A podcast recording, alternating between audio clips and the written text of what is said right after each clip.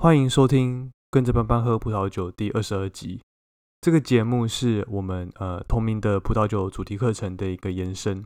在跟着班班喝葡萄酒的这个课程里面呢，我们会从最基本的这个葡萄酒知识开始介绍起，然后呢再扩张到各个不同的国家、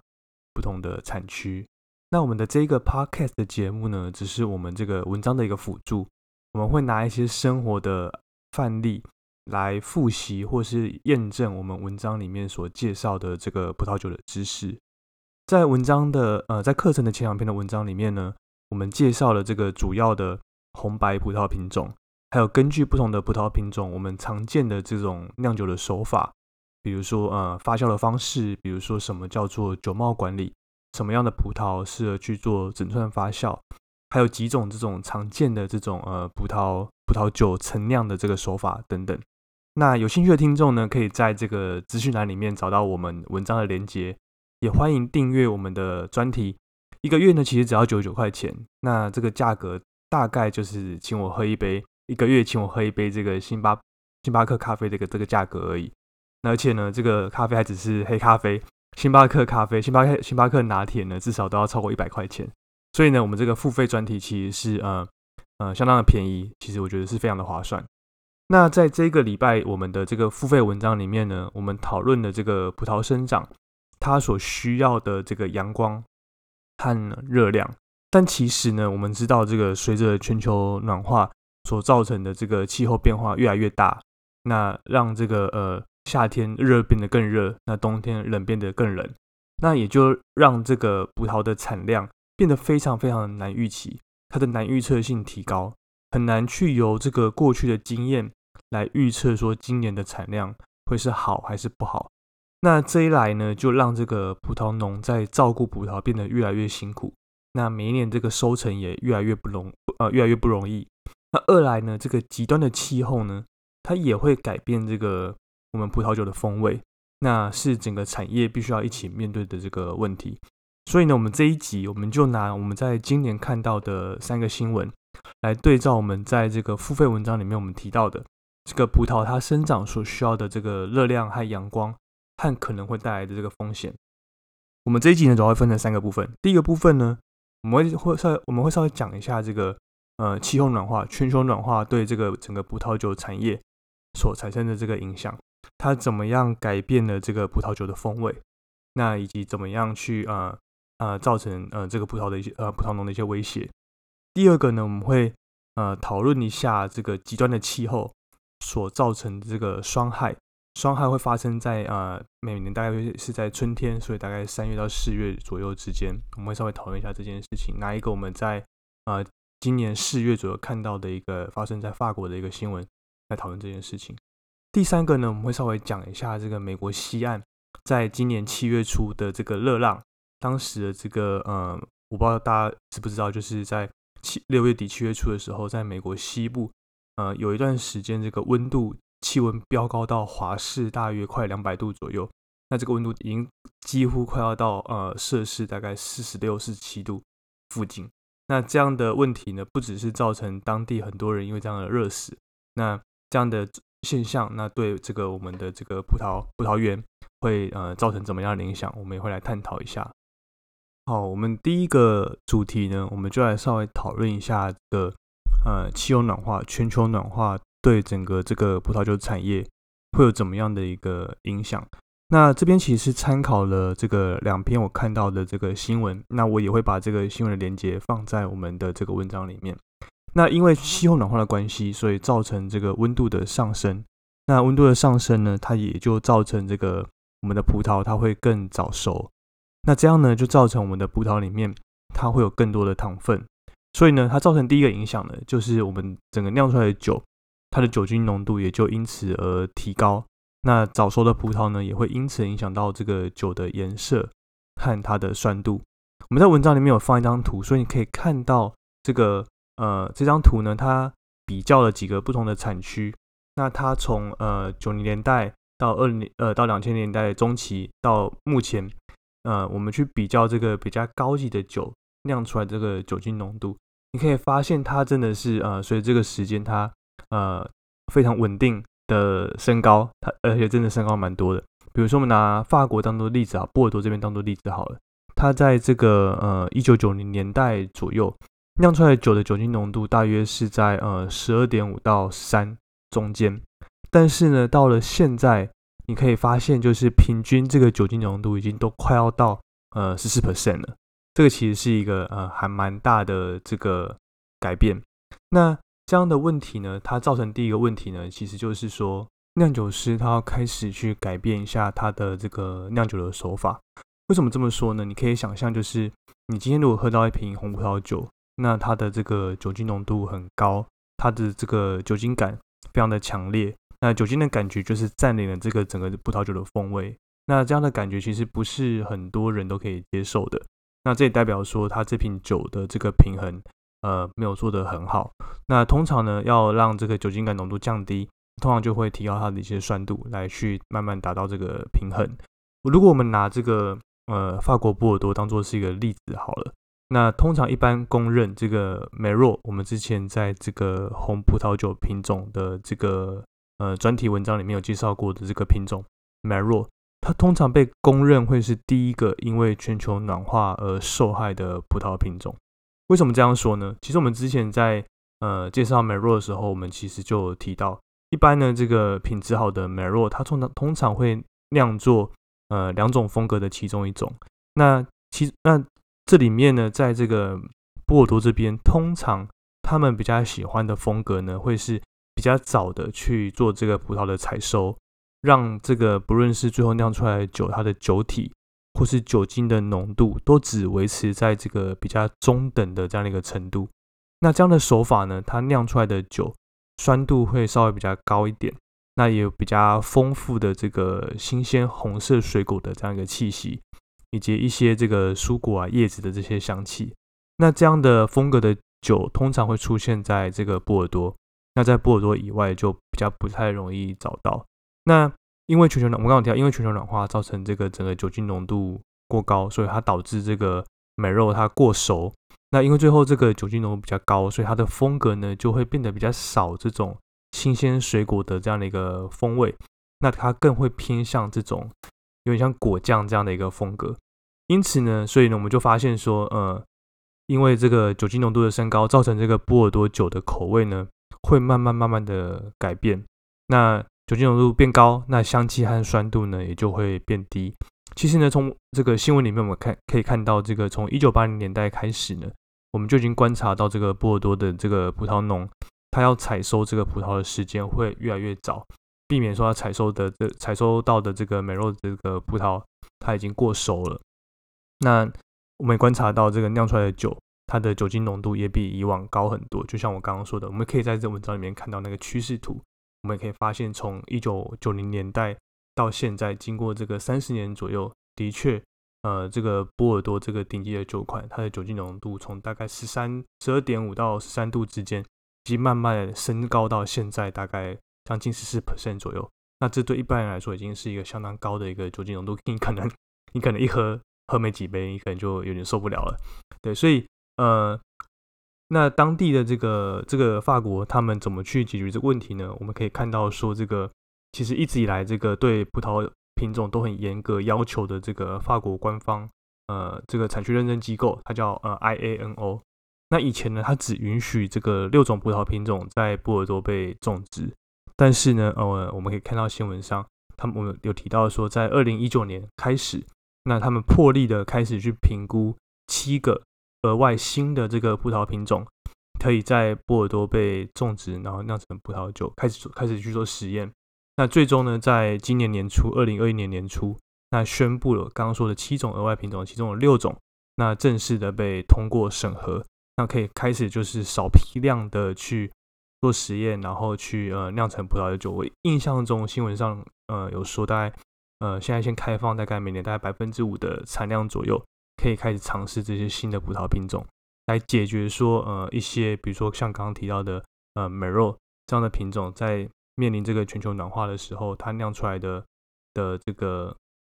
呃酒精浓度会过高，造成它口味呃有问题，所以我们用一些新的这个品种来和它做一个混酿，然后来呃来让来综合这个整个葡萄酒的风味。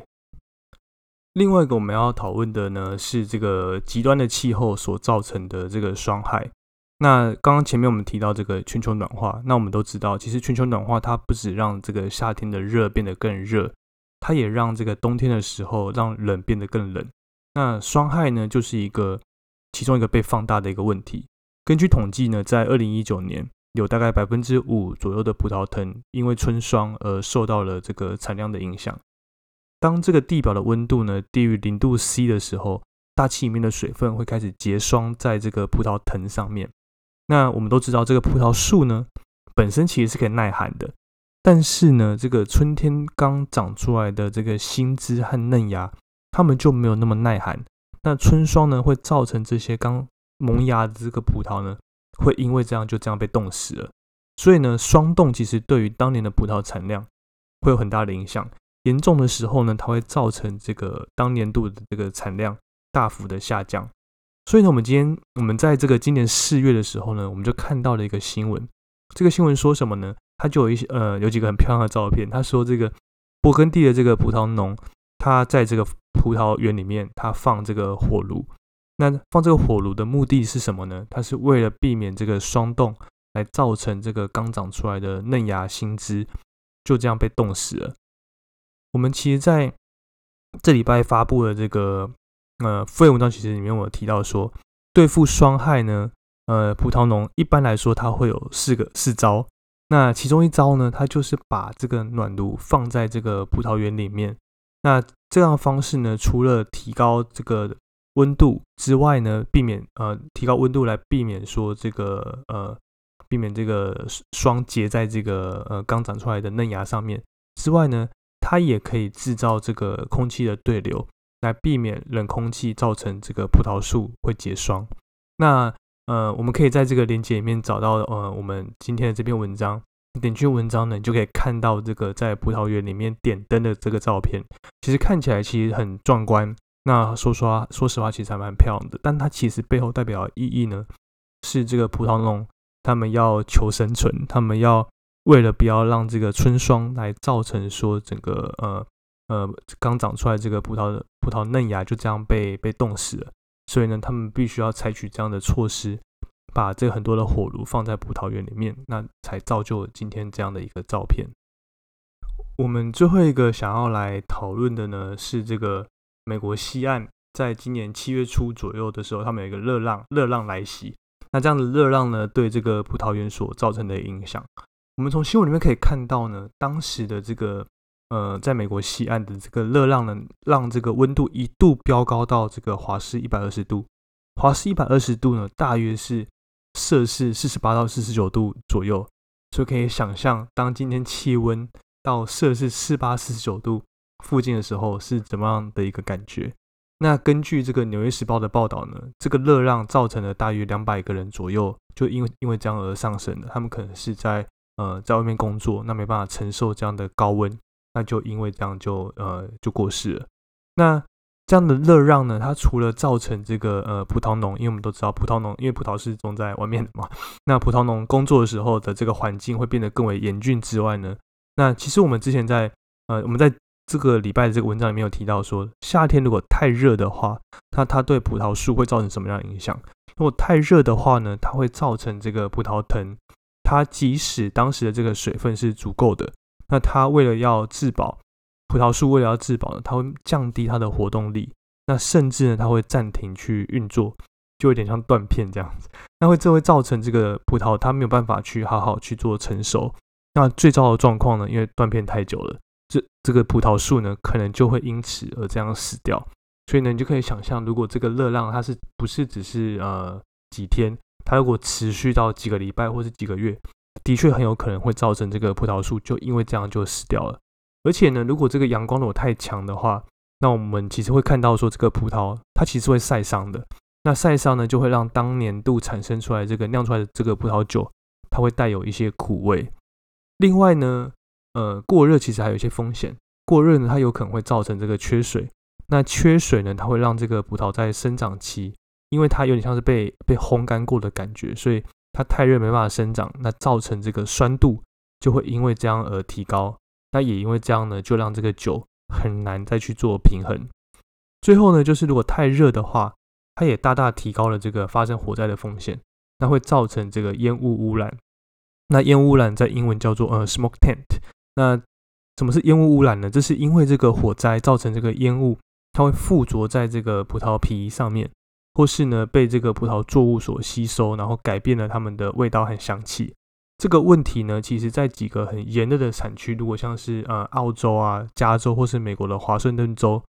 其实都很常见。我们还记得这个去年夏天加州很大的新闻，就是呃森林大火，它一路延烧到这个 Napa Valley。造成这个几个酒庄就这样被被烧掉了。那没被烧掉的可能可能也会因为空气里面的烟雾，然后造成当年度的这个葡萄酒口味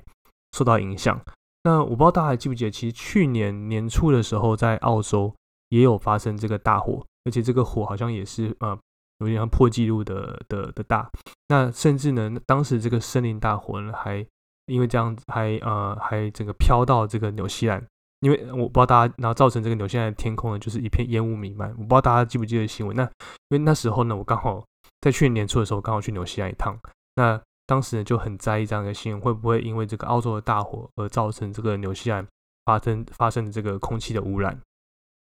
以上呢就是我们今天介绍的三篇新闻。今天没有特别去介绍哪一支酒，主要是介绍这个气候它对于这个呃葡萄所产生的这个影响。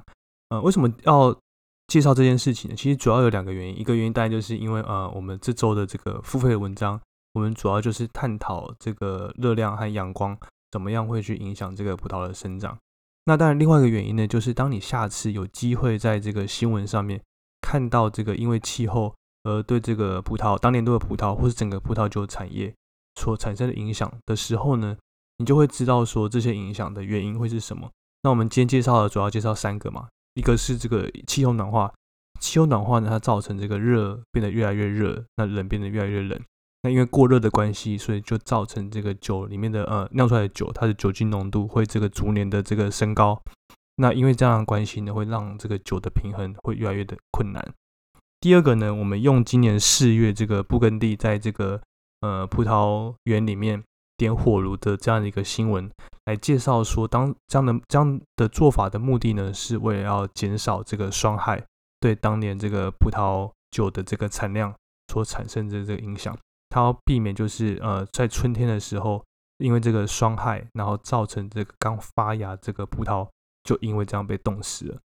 第三个呢，我们介绍的是这个呃美国加州它的这个今年六月底七月初的一个热让。那热让呢？它主要会造成几个问题。第一个当然就是，呃，让这个在外面工作的工人，葡萄葡萄农的工人，他没办法在当时那个状况下出去工作，他甚至他因会因为这样造成他的生命有一些威胁。这第一个。那第二个呢，就是因为热量的关系，可能会造成这个葡萄藤它就可能停止生长。那因为停止生长的关系呢，可能会造成当年度的可能酸度会提高，所以造成它一些口味的改变。这是第二个。那第三个呢，它可能会造成的影响是提高了这个火灾的风险。那如果火灾肯定是大家都不愿意见到，它不但会造成一些财产上的损失，那可能也会因为这个烟雾来改变了这个葡萄酒的风味。我们叫做这个 smoke tent，它会因为这个葡萄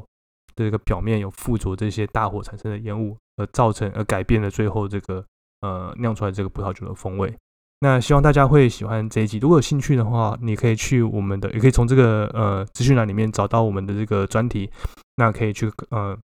看一下我们的文章，甚至我们今天的这个这个呃这个节目也会有一篇文章。那可以有，因为里面会有一些新闻的连接或是一些图片，也都可以在这个资讯栏里面找到。那就这样，我们下集见，拜拜。